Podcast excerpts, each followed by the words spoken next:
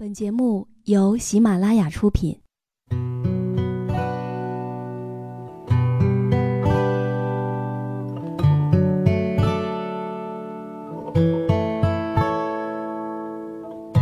开心时，听歌入耳；伤心时，听歌入心。有时候，喜欢听歌，不只是因为歌曲好听。而是因为歌词写的就是自己。喜马拉雅晚上十点，让时光煮雨和你一起品味音乐，诉说心情。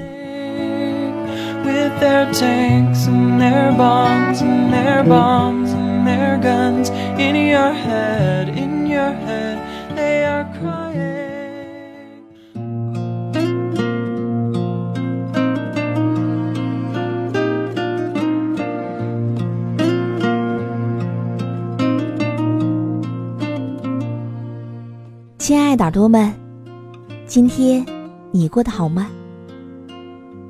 这里是喜马拉雅电台，晚上十点，欢迎你的如约到来。我是时光煮雨，今天和你分享到的这篇文章，题目叫做《我最后还是嫁给了备胎》，作者是夏之良。喜欢他的朋友也可以关注他的著作。一生只够爱一个人。当然，也可以在新浪微博艾特夏之良同学。如果你想要获取本期节目文稿，或者有想对我说的话，也欢迎你添加我的公众微信，编辑“倾听时光煮雨”这六个字的首字母，就可以找到我了。以下的时间，分享给你听。前两天有朋友问我说：“我到底是找一个合适的，还是找一个自己爱的人呢？”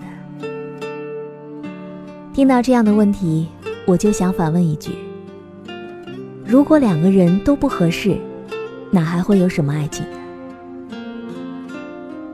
所以呢，只希望正在倾听的你能记住一点：合适也好，爱情也罢。你要找的就是一个始终对你好的人。在我二十七岁的时候，我的人生有了第一次的慌乱。放眼望去，身边的姐妹，该嫁人的嫁人，该生子的生子，有个别事业心较强的，也都名花有主了。可唯独我。不挑肥不拣瘦，最后反而落了单了。我妈在电话里说：“小夏，要不年底就回来吧。我看富达那孩子也挺好的。”我说不，我在上海混了五年，不能就这样灰溜溜的回去的。我妈无奈的叹了口气，就把电话挂掉了。像我这样的女孩子，也许在城市当中一抓一大把。生在农村，长在农村，大学读完之后，一头扎进这个花花世界，觉得这也好，那也好，然后发誓要在城市里面安上一个家了。一部分是想靠着自己的实力来实现愿望。于是拼命工作，努力赚钱。但是这些人多半都阵亡了，最后不得不随着某批逃离北上广的人撤回根据地。这些人当中有相当一部分，他们都太过高估自己的能力了。要知道，女人的黄金期实在太短了，走向社会已经二十四岁了。在乡下已经是当嫁的年龄了。如果说三四年没有拼出成绩，转眼就奔三去了。还有一部分人信奉干得好不如嫁得好，于是就想抄近路，要不然嫁上一个有钱人，要不然就嫁上一个有房有车的原住民。可是我不行，我既没有拼搏的狠劲儿，也还希望自己能嫁一个自己喜欢的，也喜欢自己的人。我曾经拒绝过一个追了我十年的男人，他的家庭情况还是非常好的，父母都是做生意的，虽然是卖猪饲料的。他的性格也非常好，十七岁的时候就开始追我，为此还跟我考进了同一所大学。毕业之后又随我来到了上海。半年前，富达跟我求婚，被我回绝之后，就从上海回到了老家，办了一间工厂。其实我也说不出他到底是哪里不好，可就是爱不上他，怎么使劲都爱不上。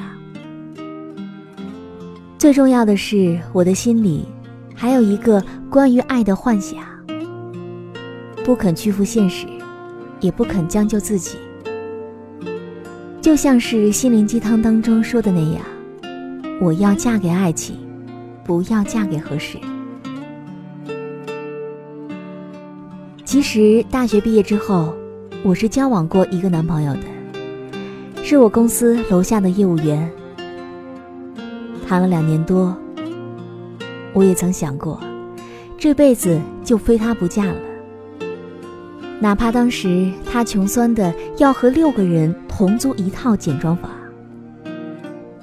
当时我就想，这个时代赚钱不难，政策也好，只要两个人肯一起努力，用个三四年把房子首付挣到，家里再帮衬一点儿，似乎也没有想象中那么难。而且我是一个很享受两个人一起奋斗过程的人。因为我相信，这些必将会成为我们未来最美好的回忆了。可是呢，世事如棋难预料。我陪伴他走过最艰苦的岁月，可等他自己创业成功之后，却开始花天酒地了。最可恨的，他还把外面的女人带到家里来。我一气之下就提出了分手，而他也没有试图挽留。那是我二十六岁人生当中最难熬的一段时光了。我几乎把所有的心思都用在了他的身上，可最终却是竹篮打水一场空了。搬出去之后，房租就花掉了我所有的积蓄。即使这样，还是缺了一些。因为心情不好，工作也总是出错，所以，我被调到了其他的部门，收入也少了很多。幸好那段时间，富达一直陪在我的身边，陪我说话，给我做饭，甚至帮我捏肩捶背。他对我真的特别好。大学的时候，他每天都会准时把一份早餐送到我的面前。他知道我所有的喜好和生活习惯，衣食住行面面俱到，细微到连我大姨妈哪天来，他都计算的非常清楚。可是，我不爱他，除了老乡和最好的朋友之外，我们的关系始终无法再进一步。失恋之后的第五个月，富达在自以为有资格向我示爱的时候，跟我求婚了。他的表白词说的朴实无华，可依旧没有能够打动我的心。我说：“富达，如果能爱上你，几年前我们就已经在一起了，又何必等到现在呢？”可能是被拒绝习惯了。富达笑笑说：“没事儿，我能等。我相信有一天你一定会同意的。”而没过多久，他就离开了上海，因为他的父亲突然病了，家里的生意需要他来照料，而且他自己也是计划着开始投资创业的，但是他也算不上是事业型的男人，所以压根儿就没想在上海去安家。他觉得现在乡下条件各种好，空气也好，何必在这个城市当中争得你死我活呢？就这样，到了二零一四年的年底，眼瞅着我就二十七岁了，我自己也开始从内心着急起来。于是，我开始了相亲。几番筛选之后。倒是遇到了一个条件不错的，叫做徐涛，他是江苏人，大我三岁，就职在一家外企，在上海有房有车。可能也是因为心理暗示的原因，我觉得这些指标都蛮符合我的，就开始和他交往起来。徐涛也很直接，没有拐弯抹角。他说。我今年三十了，到了该结婚的年龄。如果你不反对，我们就张罗一下，先把婚期定下来，也好拍婚纱照、印请帖、订酒店。我没有什么意见，就带他回了老家见了我的父母。刚一下车，就撞见了富达。原来他是刻意来接我的。也顺便来看看我找的男人是什么样。我给他们之间做了介绍，富达依旧是开朗的笑着，热情的给徐涛介绍我们这儿的乡土人情，还时不时开上几句玩笑。我父母见了之后，偷偷跟我说：“你要是喜欢，我们没有什么意见，但是总觉得不如富达好。”我妈说：“你不在家的时候，富达两三天就会来家里一趟，买很多东西不说，还帮你爸干活。”我爸也这么念叨。说：“人家富达现在好歹是个老板，可一点架子都没有，对谁都很好，十里八乡没有不夸他的。”我白了他们一眼，说：“还说没有意见。”这明摆着就不喜欢徐涛嘛。可是我觉得他身上的优点也有很多呀。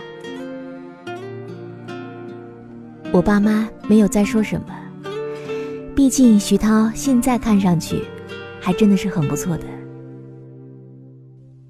就这样，我和徐涛回到了上海，开始筹备婚礼。就在一切准备就绪的时候，他突然冒出个前女友。几乎就没有费什么力气，他就把徐涛从我身边抢走了。而这个打击，对我来说实在是太大了。不是因为伤心，毕竟我对徐涛的感情还没有那么深。可是，关于一份对爱的信念，就在那一刻被荡碎无形。我把这个消息告诉我爸妈的时候，他们两个人倒是很平静，甚至有些幸灾乐祸。于是，一周之后，富达就来了上海。他笑着跟我说：“我可能上辈子欠你的，这辈子如果还不完，总觉得心里不太踏实。”也就是那一天，我在他面前哭了很久。我说：“你是不是傻？整整十年了，你难道还不放弃吗？”富达不说话，他只是看着我。过了很久之后，他才说：“回去吧，大城市也没有想象中那么好。”于是我就收拾收拾东西，跟他回了老家。不是大城市不好，而是这里再也没有值得我留恋的地方。富达依旧像往常一样陪我疗伤，他就住在我的邻村，所以每天都会来到家里。我爸妈也是非常热情的招待他。不久之后，富达就带着丰厚的礼品又来求婚了。而这一次，他可能是对我说了人生当中最多的一次话了。他说：“小夏，我们认识整整十年了，已经足够了解对方的优点和缺点。如果你相信我对你是真心的，那余生就让我来照顾你。”我曾一度认为，这辈子只能做你的知己，你的好友。所以只要看到你开心，我就很开心。我也不想去打扰你的生活。可能是上天看到了我的赤诚，又把你送回到我的身边了。而这一次，我不想再错过了。富达说：“请你嫁给我吧，顾小夏。”我会疼你、爱你、宠你一辈子，不离不弃。我说：“如果我拒绝呢？”富达告诉我说：“那就说明我做的还不够，我愿意再去努力，直到你满意为止。”他说完这句话的那一刻，我突然就很想哭。我一直在寻找真爱，可是那个真正爱我的人，明明就在我的身边呀。所以这一次，我不能再错过了，否则，连上帝都不会原谅我的。订婚那天来了很多亲朋好友，同学悄悄告诉我：“顾小夏。”你一定不知道，大学那会儿，富达为了能让你每天吃上营养早餐，五点钟就要起床，做好了再给你送过去。而你一直认为那些都是买来的。这样的事儿，他坚持了整整四年。就这样，眼泪从我的脸上不受控制的滑落下来。其实我是知道的，只是当时并不会让我心动。可现在再说出来，突然就觉得自己曾经是那样的幸福。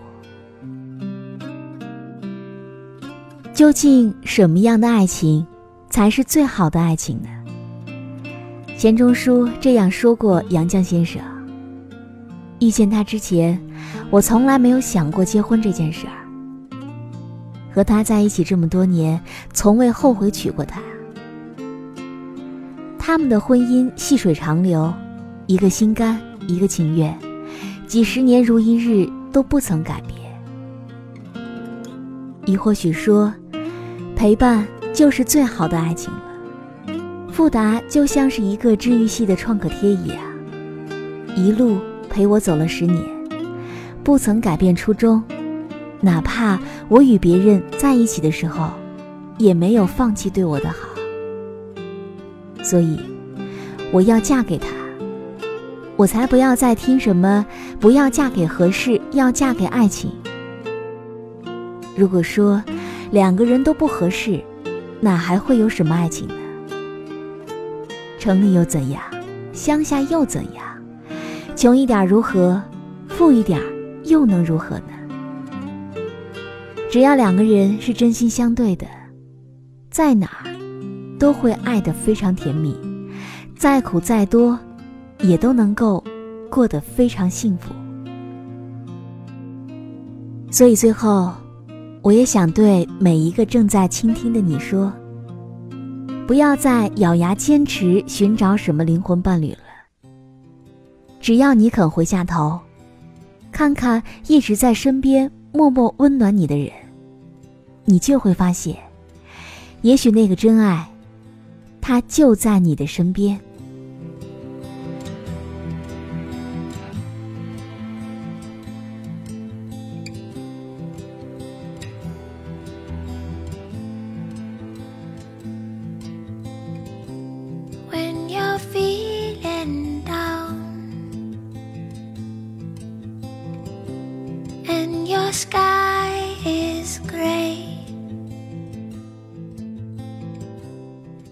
亲爱的耳朵们，今天就和你分享到这里。如果你也喜欢时光煮雨的声音，可以在喜马拉雅客户端以及新浪微博搜索 “DJ 时光煮雨”，关注更多精彩节目。如果你也有想对我说的话，也欢迎你添加我的公众微信，编辑“倾听时光煮雨”这六个字的首字母，就可以找到我了。好了，祝你晚安，我们下期节目。再见。and the sheep are